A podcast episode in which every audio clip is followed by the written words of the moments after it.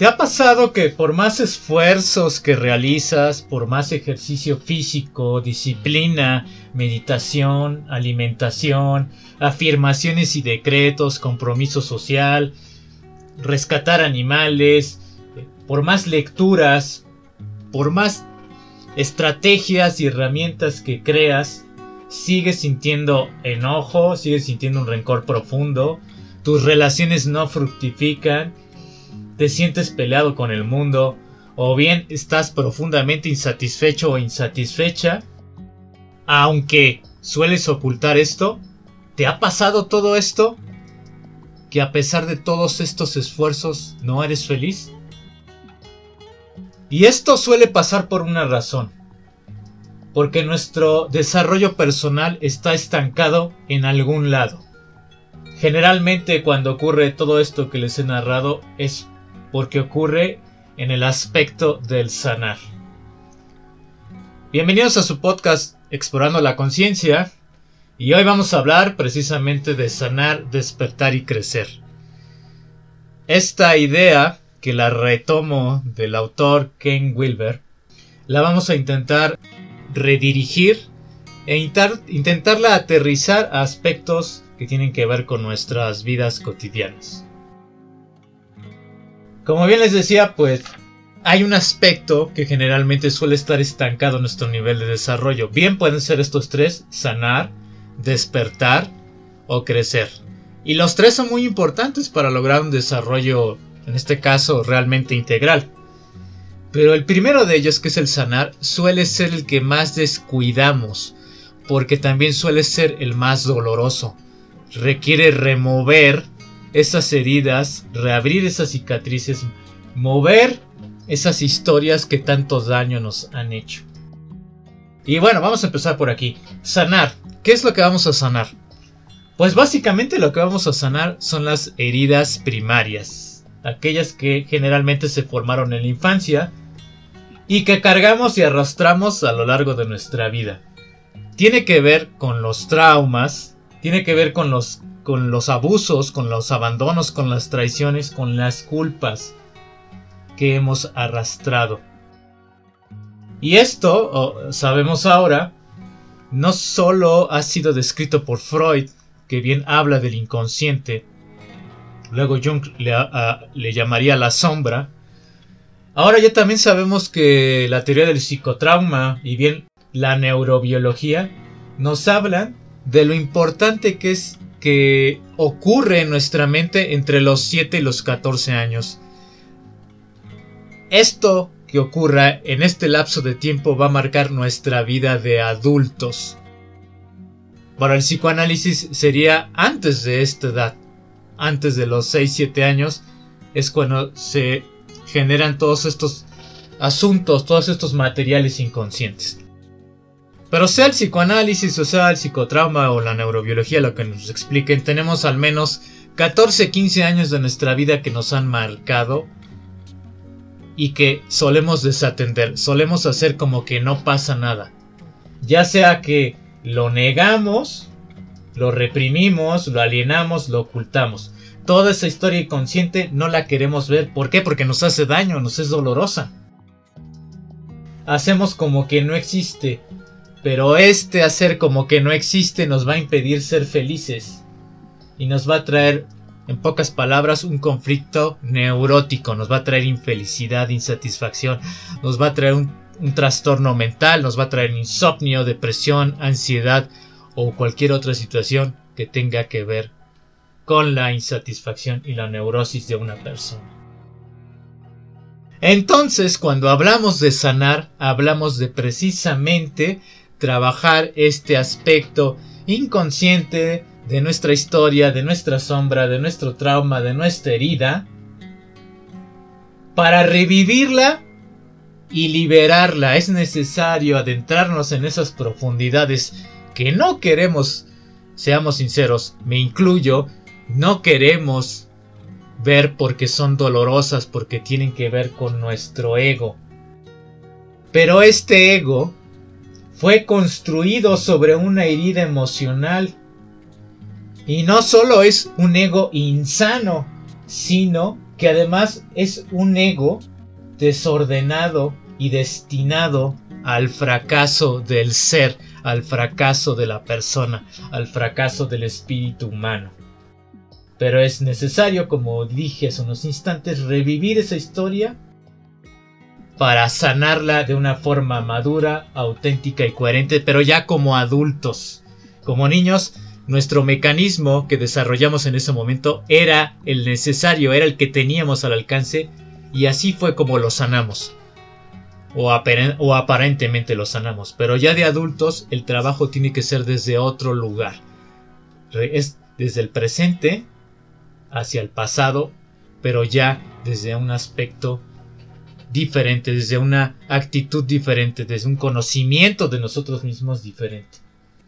Y un ejemplo muy claro cuando hablamos de esta sombra, de esta herida, de este, de este inconsciente que nos lastima, es cuando creemos que los demás siempre nos hacen daño, que siempre son injustos con nosotros, o que siempre los demás quieren traicionarnos, o que todo mundo está enojado con nosotros, todo mundo nos ve de alguna forma. Todo mundo quiere acostarse con nosotros, todo mundo quiere aprovecharse de mí. Esto es más bien una proyección. Y si este material se está repitiendo en tu vida, estas situaciones se están repitiendo a lo largo de tu vida y de tus relaciones, posiblemente no tenga que ver con las personas, o más bien podría asegurar que no tiene que ver con las otras personas, sino tiene que ver contigo, tiene que ver con nosotros como personas que no nos hemos apropiado de nuestra propia valga la redundancia, de nuestra propia historia, de las cosas que nos hirieron, que nos hicieron daño.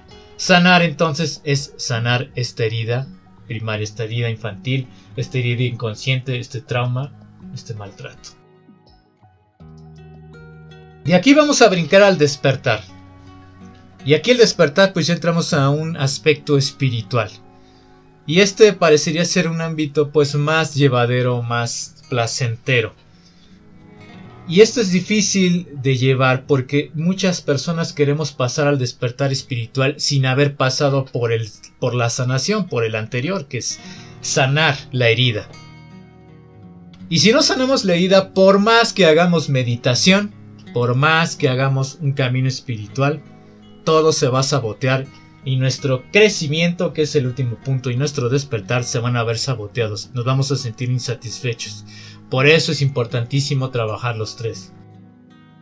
Y bien, el despertar espiritual, ¿a qué, a, qué despertamos? ¿A qué me refiero con esto? Me refiero al aquí y a la hora, básicamente. Pero intentamos profundizar. El despertar nos referimos a una conciencia eterna del presente o bien a una conciencia del eterno presente. Despertar es ya, es decir, ya está ocurriendo el despertar, ya, ya está aquí el espíritu, justo en este momento. No hay a dónde ir ya, ya está justo aquí. Lo que necesitas ya está aquí, lo que eres ya está aquí. Aunque no lo veas. El espíritu todo lo es y en todo está. Despertar, pues, es apreciar lo cotidiano, romper esa dualidad entre placer y dolor, entre bueno y malo, negro y blanco, arriba abajo. Despertar es una conciencia trascendente, pero que es, que, que es amplia y que es posible en este tiempo, en este momento. El mejor ejemplo para esto son las prácticas espirituales contemplativas. Bien puede ser el budismo, el budismo zen, tibetano, pueden ser eh, incluso algunas prácticas sufíes, algunos caminos eh, no ortodoxos del cristianismo también promueven esto, o algunas otras prácticas espirituales de otro tipo que son preferentemente contemplativas, que observan lo que está surgiendo a la conciencia. Como les decía hace un momento, no hay a dónde escapar, el espíritu ya está aquí, aunque no lo veamos. El siguiente punto es el de crecer. ¿Y a qué me refiero con crecer? Crecer se refiere a adquirir nuevas perspectivas, nuevos enfoques. Esto tiene que ver con la mente y con la conciencia. Adquirir nuevas perspectivas significa, bueno, primero por un lado significa acercarte a la experiencia del otro, es decir, que intentes ver cómo es que está viendo el otro, la otra persona, la otra parte. Eso es por un lado, pero por otro es también ampliar la perspectiva que ya tienes de las cosas, conocer puntos de vista e integrarlos a su experiencia. Y luego se trascienden. Se trasciende, y esto es muy importante, no negando los anteriores conocimientos, sino integrándolos. Por ponerles un ejemplo, yo era un cavernícola que ante una situación de amenaza respondía casi de manera automática e instintiva para protegerme.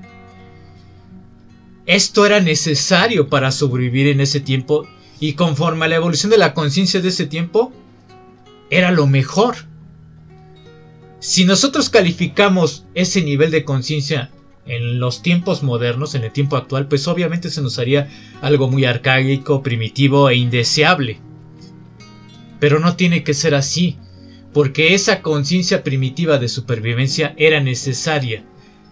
Y es necesaria aún ahora si hay una situación de temblor, un asalto o un intento de secuestro, es necesario comprender esa conciencia para poder sobrevivir. En ese momento estamos en modo de supervivencia. Y esto hay que integrarlo a nuestra conciencia y luego trascenderlo. Y trascenderlo, repito, tiene que ver con integrar esa conciencia e incluir la siguiente y luego la que sigue. Y este ha sido el problema de muchos de los debates en las nuevas perspectivas, en los nuevos paradigmas que han ido surgiendo a lo largo de la humanidad, que se pelean unos con otros, Actualmente es una, pelea entre el posmodernismo y el modernismo. El posmodernismo dice que todo el modernismo está mal y por el contrario el modernismo piensa que todo el posmodernismo está mal. Estas medidas extremas nos han llevado a un conflicto. Pero era tanto necesario los derechos humanos, los derechos civiles surgidos del modernismo, como la visión pluralista surgida del posmodernismo.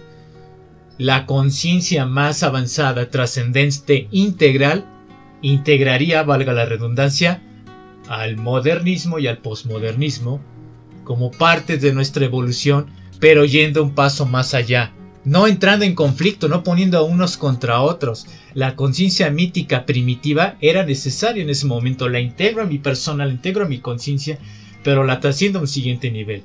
Es decir, no me estanco, no he llegado al punto final con ninguna perspectiva.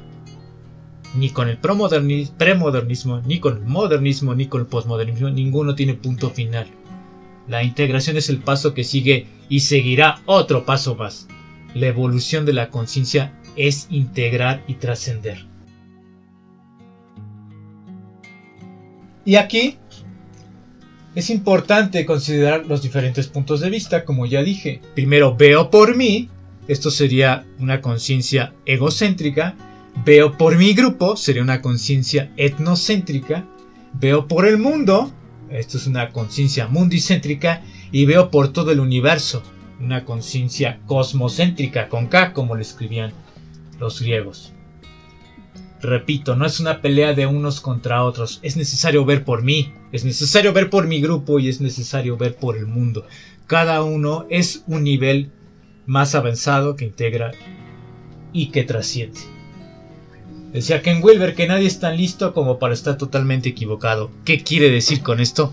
Que cada perspectiva tiene un lugar. El asunto es que no asumamos que esa perspectiva es la única sino que tiene un lugar para un contexto. Desde la sociología, un análisis sociológico es importante para un contexto de la sociedad, un análisis social. Para el individuo, un análisis de su propia persona a través de prácticas contemplativas de la psicoterapia son importantes. Para la relación de pareja es otra perspectiva la que puede ser importante. Esto es a lo que se refiere con crecer. Seguir adquiriendo perspectivas que nos ayuden a ampliar nuestros marcos de referencia mental y de conciencia. Finalmente les voy a dejar los conscientips de, este episodio. Y son muy sencillos. El primero que tiene que ver con el sanar es pues trabaja en tus heridas.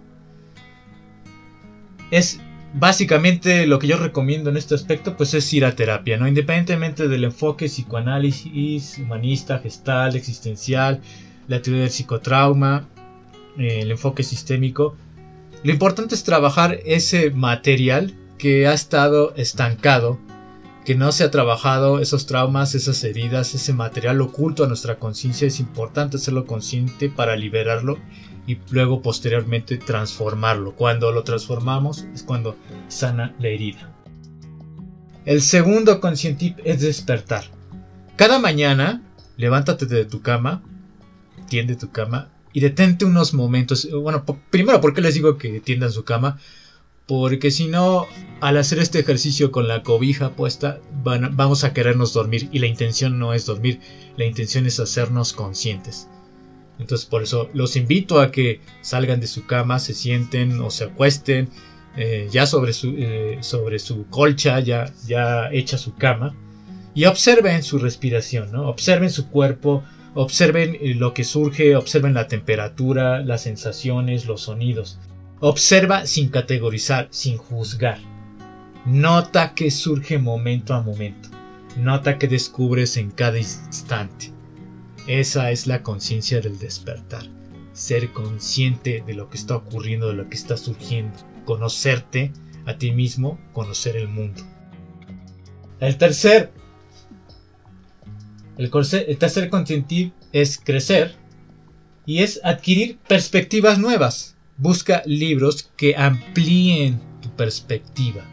Intenta ponerte no solo en el lugar del otro, qué es lo que quiere decirte y este conocimiento intenta integrarlo a un conocimiento global. Para esto yo podría recomendar la teoría integral, que nos puede ser bastante útil como un mapa de partida para conocer diferentes puntos de vista. Y la teoría integral tiene una particularidad que a veces no ocurre cuando hablamos de integración. Y es que es un mapa, un mapa estructurado, estudiado, no es algo azaroso, algo inventado. Que a veces eso es lo que ocurre con muchas personas que hablan de de desarrollo integral o de enfoque integral, ¿no? Que lo agarran al azar, lo que se les ocurre lo integran. Eso más bien es eclecticismo, como decimos en México, de chile, de mole y de pozole. Eh, la teoría integral es más bien un enfoque que lo que busca es de manera sistemática poder reunir ciertos conocimientos para poder resolver ciertos aspectos de nuestra vida, tanto a nivel eh, del espíritu, a nivel individual, a nivel de la sombra, a nivel de la mente, a nivel del cuerpo incluso. Y esto tomando en cuenta la ciencia, tomando en cuenta eh, la terapia, tomando en cuenta la sociología, la antropología, la espiritualidad, las religiones. Es un enfoque bastante completo porque intenta integrar diferentes enfoques de manera sistematizada. Bueno, estos son los puntos que quería yo compartirles hoy. Sanar, despertar y crecer. Síganme en redes, yo soy Israel Aramburu, compartan este material, déjenme comentarios y nos vemos en el siguiente episodio. Saludos.